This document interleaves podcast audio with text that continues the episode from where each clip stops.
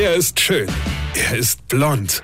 Und er ist der erfolgreichste Comedian aus Rheinland-Pfalz. Ich werd der Pierpasmus. Exklusiv bei RPA1. Sven Hieronymus ist Rocker vom Hocker. Ich habe euch ja erzählt, dass mir mittlerweile echt langweilig ist. Alles renoviert, alles geguckt, gelesen habe ich auch schon wie ein Große. Also was könnte man noch tun? Ich habe mir vor längerer Zeit mal so eine kleine Stereoanlage gekauft, so mit Kassettedeck und Schallplattespieler und so. Und das Verrückte an dem Ding ist, dass man damit die Kassette und Schallplatte digitalisieren kann.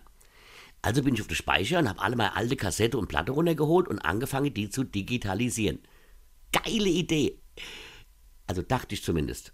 Ja, ich habe früher fast alle Auftritte mit meinen Bands, also alle Radioberichte und so weiter, alles auf Kassette aufgenommen. Und das heißt, ich muss mir alles anhören, während die Stereoanlage das digitalisiert.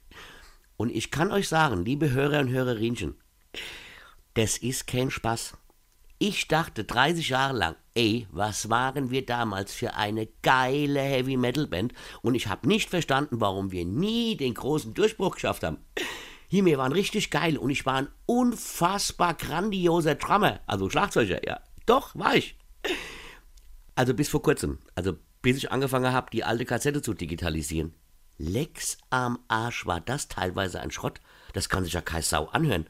Ey, warum habe ich mir mit der Wahrheit die ganze Erinnerung an mein Rockstar-Leben zerschossen?